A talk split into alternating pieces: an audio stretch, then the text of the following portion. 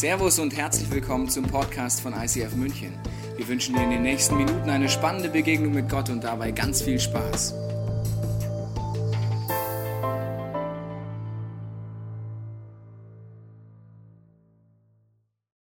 Hallo zusammen, mein Name ist Frodo aus Mittelerde. Nein, das ist der Künstlername, der mir Tobi immer gibt. Und ich habe ihm auch einen Künstlernamen gegeben, nämlich Leda Hose. Das letzte Mal, als ich da war, war Oktoberfest. Und alle Münchner, die kamen mit äh, so als Dirndl, sagt man, oder? Und so Trachten und Lederhose, Tobi inklusive. Jetzt ist immer der, äh, der Lederhose oder der Triple T. Tobi Teichen aus Deutschland. In der Schweiz spricht man so. Gut, ich, ich bin sehr begeistert. Es ist mir eine Ehre, da sein zu dürfen. Und zwar äh, als, als Freunde von Tobi und Frauke, wir sind unter uns gesagt heimliche Fans von ihnen, aber niemandem weitersagen. Äh, es ist wirklich äh, für mich ein Vorrecht, hier sein zu dürfen. Aus drei Gründen. Ich liebe München. Wenn immer ich nach München komme, München komme, komme ich einen Tag mindestens früher, um da das Nightlife und das Stadtleben ein bisschen zu genießen. Vielleicht kommen wir später noch darauf zurück. Zweitens, wie gesagt, den Triple T, ein, ein wirklich guter Buddy von mir. Und ich habe großen Respekt vor euch. Und ich war vor vier Jahren da, damals im alten Kino. Und es waren gut 300 Leute dort. Morgen zwei Celebrations. Tobi hat mir gesagt, er möchte gerne eine neue Location. Und da war nichts, nichts da. Und dann äh, hatte ich am Schluss den Eindruck, Tobi, wenn ihr wechselt in eine neue Location, ihr werdet euch ganz schnell verdoppeln. Und ich dachte für mich, mutiges Wort, oder? Hoffentlich kommt das gut. Und jetzt bin ich zurück und es bewegt mein Herz. Gott hat viel mehr getan. In der kürzesten Zeit habt ihr oder er euch verdoppelt und dann nochmal verdoppelt, vervierfacht. Und mein Glaube war viel zu klein und ich dachte, ich bin ein unglaublicher Glaubensmann. Und ich möchte euch Danke sagen. Weißt du weshalb? Für mich bewegt das etwas. Mich ermutigt das. Und ich bin dankbar für jeden hier, der sich reingibt in diese Kirche, der sein Herz, seine Leidenschaft, seine Begeisterung reingibt, Woche für Woche, seine Finanzen, seine Zeit investiert, damit Gott, Gott Großes machen kann in München. Und das hat Impact auf ganz Deutschland. Und ich möchte euch ermutigen, bleibt dran, ihr seid eine Ermutigung für mich. Danke vielmals an dieser Stelle für alles. Der dritte Grund, weshalb ich gern da bin, ich bin ein heimlicher Fan, nicht nur von Tobi und Frauke, sondern auch von eurer Kanzlerin.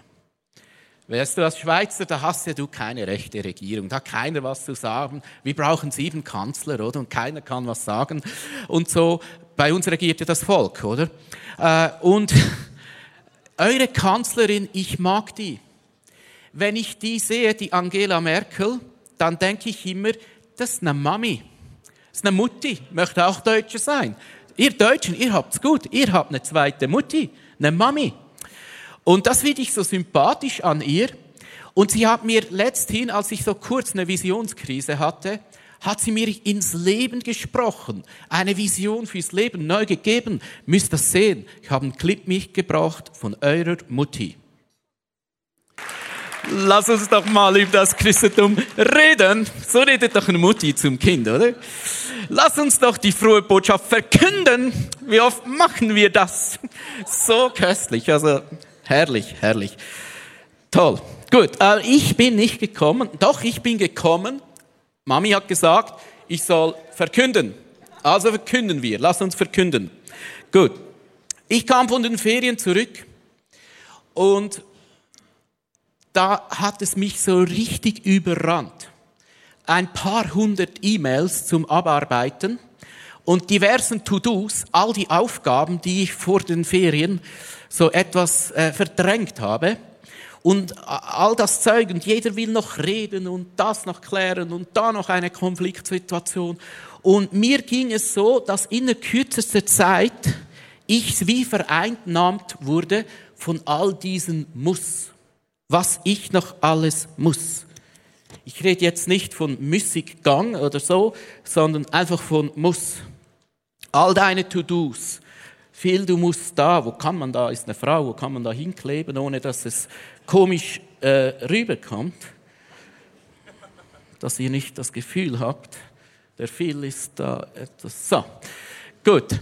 So ging's mir nach den Ferien. Alles voll muss und es war so wie der ganze Kopf äh, war voll wie Raubtiere, die mir ständig einflößen wollen, was ich zu tun habe.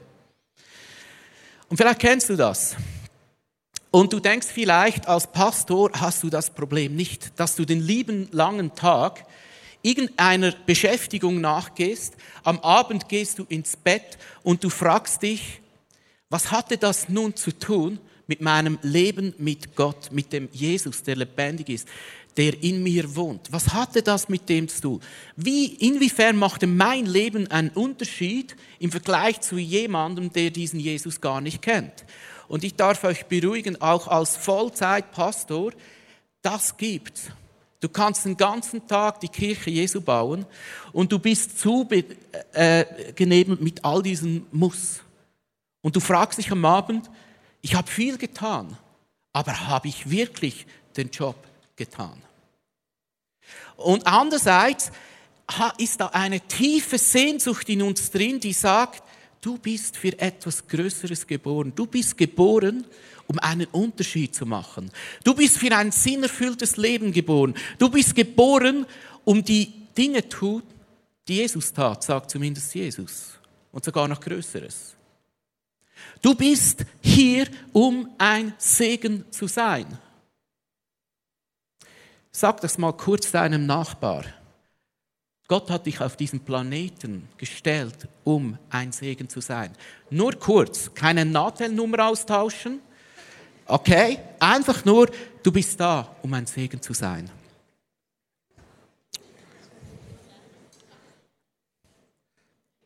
Gut.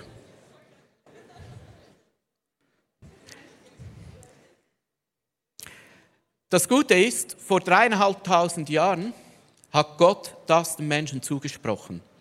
Ich meine, nicht nur mir geht so, ich habe mit anderen Männern und Frauen gesprochen, die sagen, ich weiß genau, wovon du redest. Ich habe mit Müttern gesprochen, ich weiß genau, wovon du redest. Ich habe mit Studenten gesprochen. Stell dir vor, ich weiß genau, wovon du redest. Studenten. Ich habe mit Pensionierten gesprochen, die sagen, ich weiß genau, von wo du redest, wovon du redest.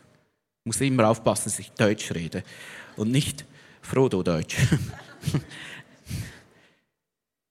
und Gott sagt zu Abraham zwei Sachen, ganz wichtig.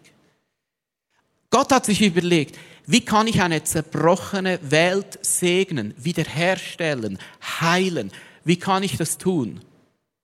Und er sagt zu Abraham, ich will dich segnen und du sollst ein Segen sein. Oder anders übersetzt könnte man sagen, und du wirst ein Segen sein.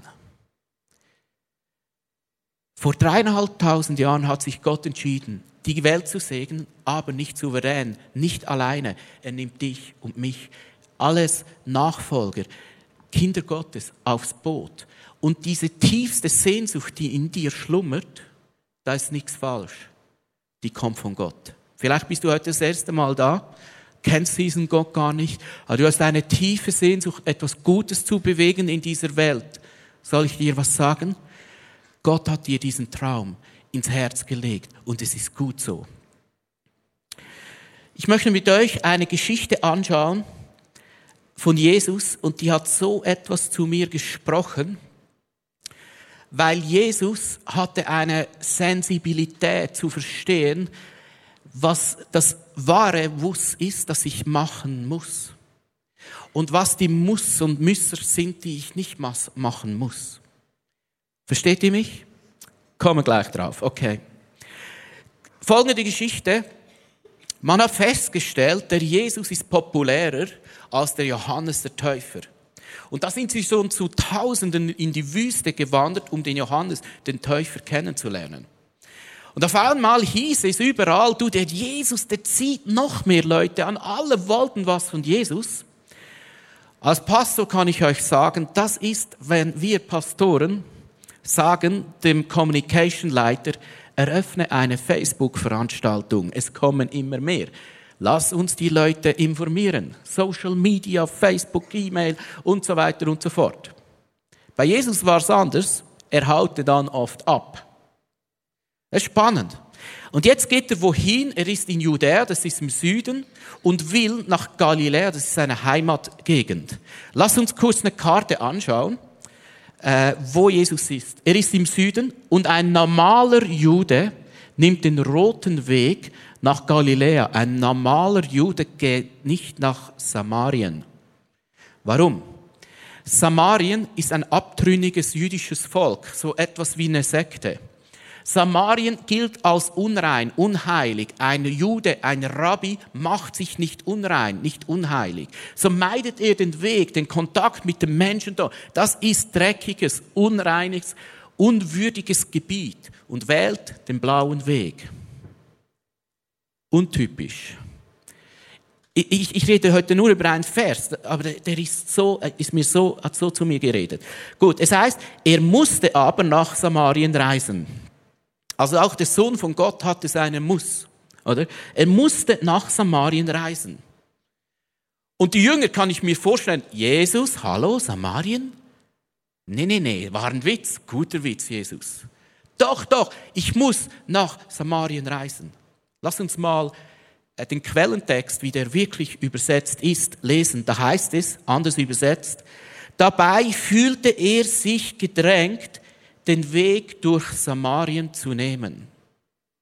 Ein No-Go für alle Juden.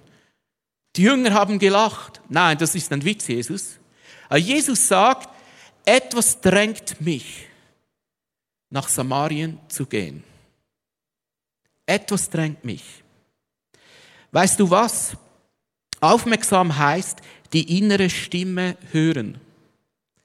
Nicht jedes Muss ist ein wirkliches Muss. Die innere Stimme hören.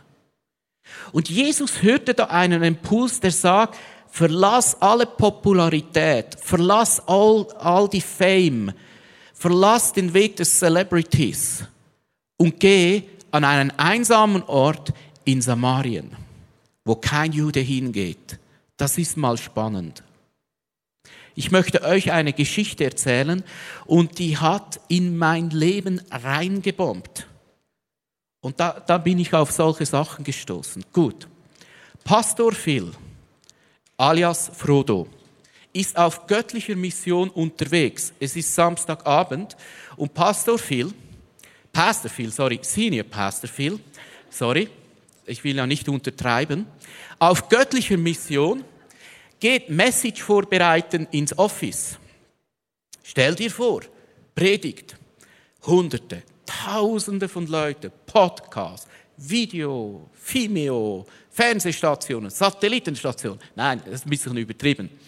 Aber ich fühlte mich, ich bin da auf göttlicher Mission. Das ist jetzt wirklich ein Traktandum, Predigt vorbereiten oder für den Sonntag. Also wenn das nicht wichtig ist, okay? So war ich auf göttliche Mission, fuhr mit dem Auto beim so einem Einkaufs, kleinen Einkaufsladen vorbei und ich gehe dort oft einkaufen, kenne die Verkäuferin, habe mit ihr auch schon gesprochen, sie weiß, dass ich Pfarrer bin. Eine innere Stimme sagt, geh da rein. Ich dachte, hahaha, super Versuchung. Weich von mir geh zum Tobi Teichen nach Deutschland. Aber nicht, nein, nein, ich fall da nicht rein. Okay, geh da rein. Tobi ist ja nicht da, kann schon. geh da rein. Ich gehe, ich halt an, geh rein.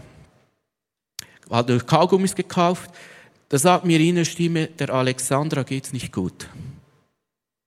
Dachte, okay, aber ich habe keine Zeit. Muss Message vorbereiten.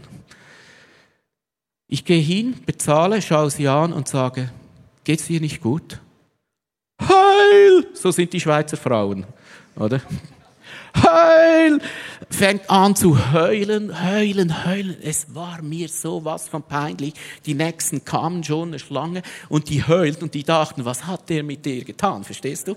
Und hier war es auch peinlich und irgendwie habe ich dann bezahlt und bin abgehauen ins Auto, wollte ins Office. Dann sehe ich auf der Straße zufälligerweise äh, ein Ehepaar, die kommen in unsere Church und kennen die Alexandra. Das wusste ich. Eine Stimme sagt, fahr raus und rede mit ihnen. Ich dachte, nein, ich muss Message machen. Göttlich Mission, hey, I'm your preacher, hey, lass mich jetzt in Ruhe. Hey, ja, verstehst du? So, geh zum Tobi, aber nicht zu mir. Ich ging raus und wollte die Nachteilnummer der Alexandra, weil ich hatte einen Eindruck, einen Vers für sie. Und dann sind die beiden, das wusste ich nicht, sie besuchen gegangen in, in, in, in ihren Laden und haben mit ihr gesprochen, die ganze Nacht. Ich habe dann auch noch etwas Message vorbereitet.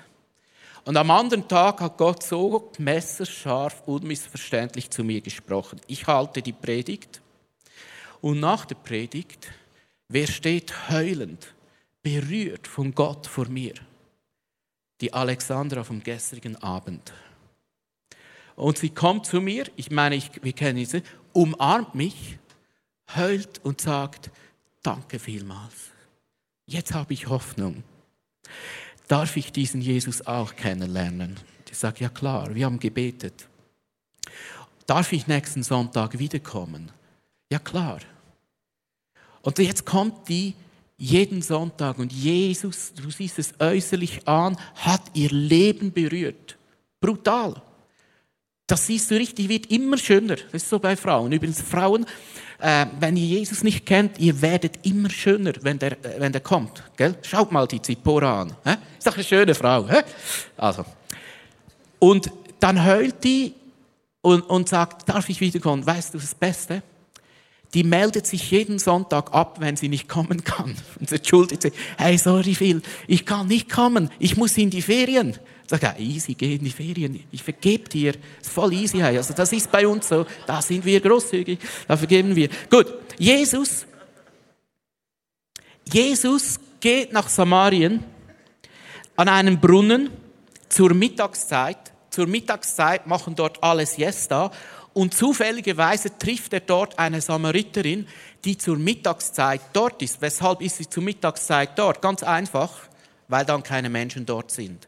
Und sie will nicht in Kontakt kommen mit Menschen. Weshalb? Kommt jetzt dann gleich aus. Ein Jude geht nicht nach Samaria.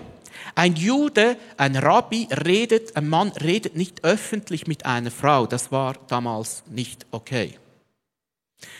Und ein Jude meidet den Kontakt zu einer samaritischen Menschen oder zu einer Frau. Okay? Und da kommt noch dazu, sie war eine Ehebrecherin, dazu kommen wir noch. Jesus hat es gewusst, und diesen Kontakt meidet man auch, weil Ehebrecher hat man gesteinigt in dieser Zeit. Jesus sagt, ich muss gehen. Er fühlte sich innerlich gedrängt, nach Samarien zu gehen. In ein unreines Land, in einen bedeutungslosen äh, Ort, unheilig, zu einer bedeutungslosen Randständigen, zu einer Sünderin. Jesus sagt, ich muss gehen. Und er begegnet dieser Frau. Krasse Geschichte. Was passiert nun? Jetzt kommt ein Dialog mit dieser Frau. Man könnte ganz viel sagen. Ich, ich möchte einen Punkt rausnehmen. Jesus spricht zu ihr, geh hin, ruf deinen Mann und komm wieder her.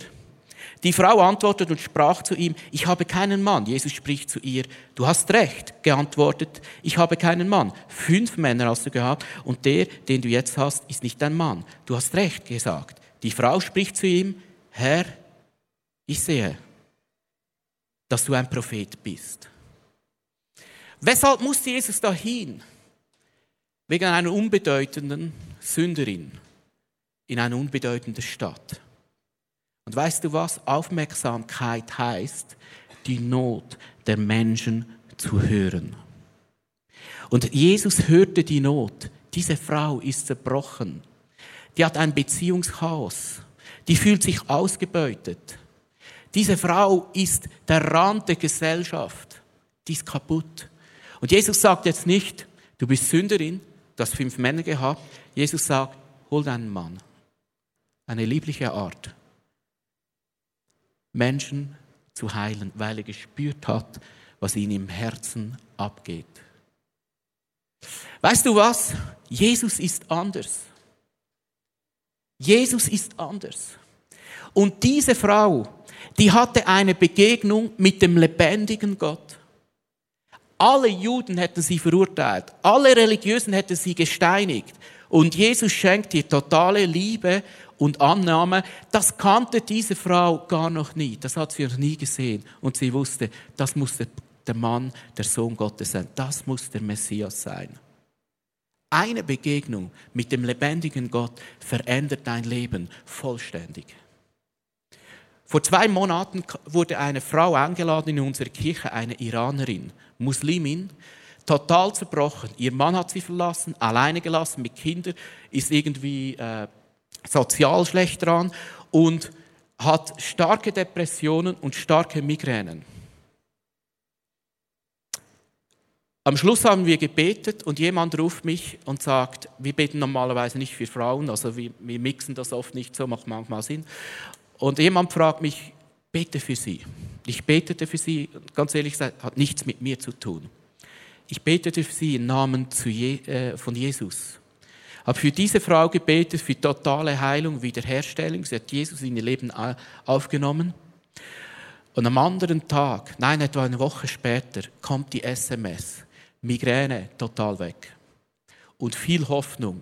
Und sie nimmt jetzt Hilfe von einem Seelsorger in Anspruch. Und Jesus, verstehst du? Ich habe gemerkt, eine Begegnung mit dem lebendigen Gott verändert dein Leben total. Und vielleicht bist du heute da und dein Leben ist ein Scherbenhaufen. Ich möchte dir etwas sagen. Jesus kann dir heute begegnen. Und eine Begegnung mit dir verändert dein Leben. Was passierte mit dieser Frau nach dieser Veränderung? Da lesen wir weiter und mehr möchte ich gar nicht mehr lesen. Es glaubten aber an ihn viele der Samariter aus dieser Stadt um der Rede der Frau willen. Eine ganze Stadt findet den lebendigen Gott wegen einer unbedeutenden Frau, einer randständigen Sünderin, die eine Bewegung, eine Berührung mit Jesus hatte. Aber wo fing das an? Jesus, der sagt, ich tue nur das, was ich den Vater tun sehe. Und sagt, ich muss nach Samarien gehen, zu einer unbedeutenden Frau. Und eine ganze Stadt kommt zum Glauben. Das ist eine andere Liga. Verstehst du? Ich wurde letzthin gechallenged ich war in einer Bar mit einem Freund von mir, der ist so Veranstalter und macht so Bars und Clubs und so auf. Ich war eingeladen in die Eröffnung. Da war mein Erzfeind in dieser Bar. Nicht wegen mir, aber er hasst uns, wir, mich. Der Präsident der Jungsozialisten in unserem Kanton. Der war da und die, verstehst du, die protestieren immer, wenn wir Weihnachten haben oder so, kommen sie und schreiben dann so Traktate, lieber Gott, lass Hirne regnen und so. Die finden unseren Glauben einfach nicht cool. Okay. Ich komme da rein, hat kürzlich, äh, hat er in den Medien was geschrieben, Leserbrief, sehr, sehr, nicht so appetitlich für mich. Ich sehe den, der sitzt an den anderen Tisch, oder? Und er wollte mich auch nicht sehen, das war noch bauchpinselnd. Wollte mich auch nicht sehen. Ich sitze an dem Tisch, während ich da mit Freunden Bier trinke, sagt mir eine innere Stimme, bezahl ihm ein Bier. Aha, okay. Ich bin dann nicht zu ihm gegangen, ich kenne das ganze Personal und habe der Chefin gesagt, bring der dort ein Bier auf meine Rechnung, okay? Zum Bier gebracht. Er schaut zu mir, Hallo? Nee, hallo? Ruhig. Fünf Minuten später könnte ein Bayer sein. Das Bier ist schon leer, also ein großes Bier, verstehst du so?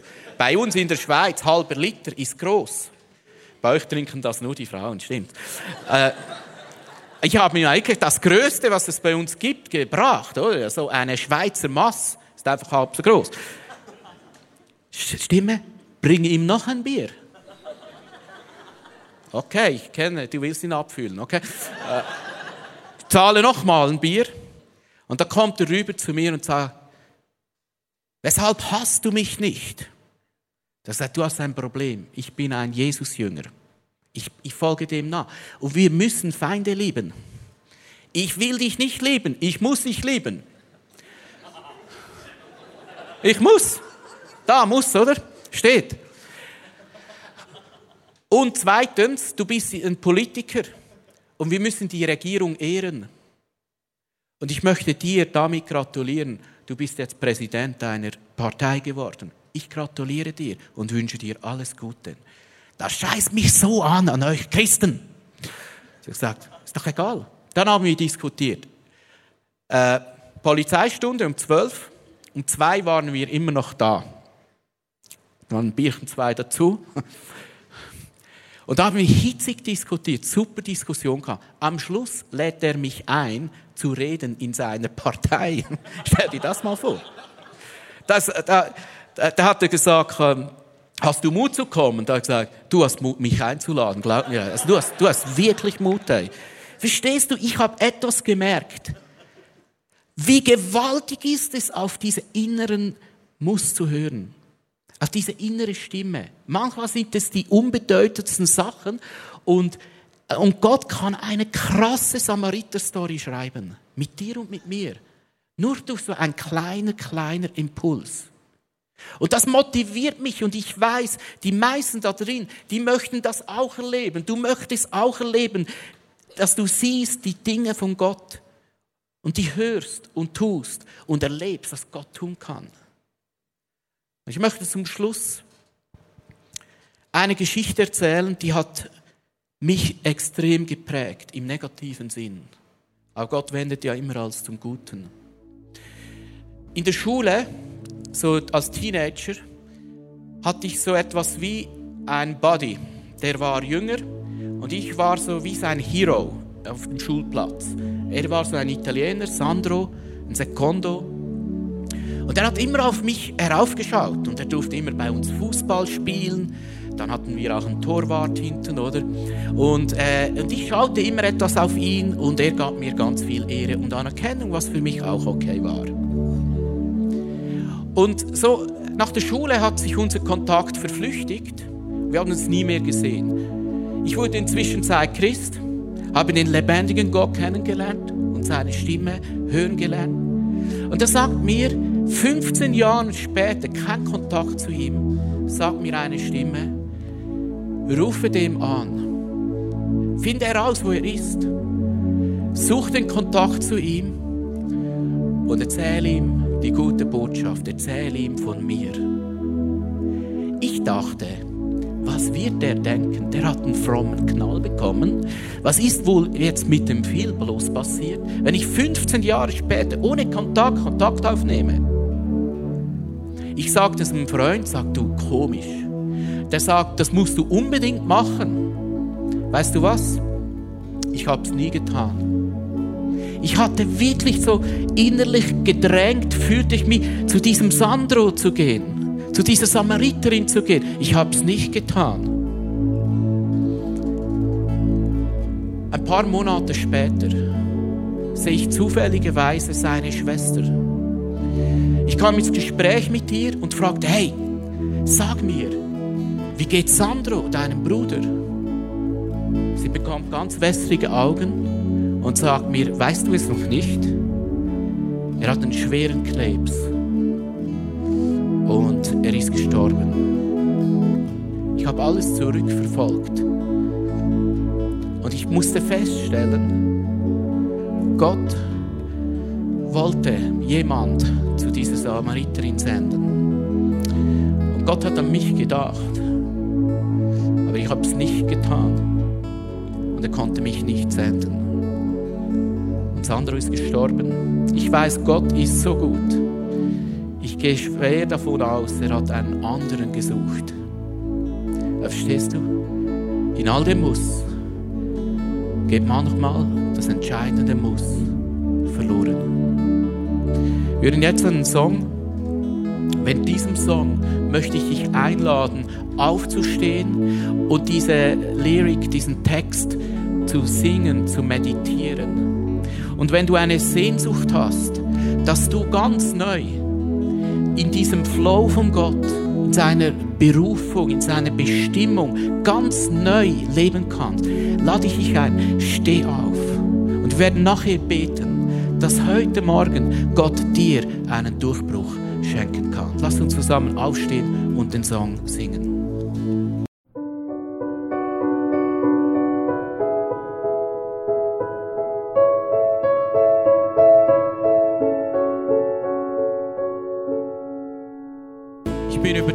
Heute sind ganz viele Menschen da, die haben eine tiefe Sehnsucht, Gott im Alltag zu erleben. Ich sag dir, und die haben eine Sehnsucht, du willst auf dieses Abenteuer mit Jesus, du willst einsteigen, du möchtest es erleben. Und zwar nicht nur am Sonntag oder hier und da mal, sondern siebenmal 24 Stunden. Und ich möchte dir zusprechen, du kannst das. Du kannst das.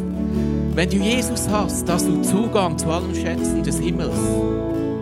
Und der Heilige Geist kann dich befähigen. Er kann dich befähigen, in diesem Level anfangen zu leben. Meine Sehnsucht, verstehst du, ist nicht immer ein besser Prediger zu werden. Meine Sehnsucht ist es, im Alltag, bei meinen Nachbarn, bei der Alexandra, beim Sandro, dort zu sein, zu hören, was Gott mir sagen will.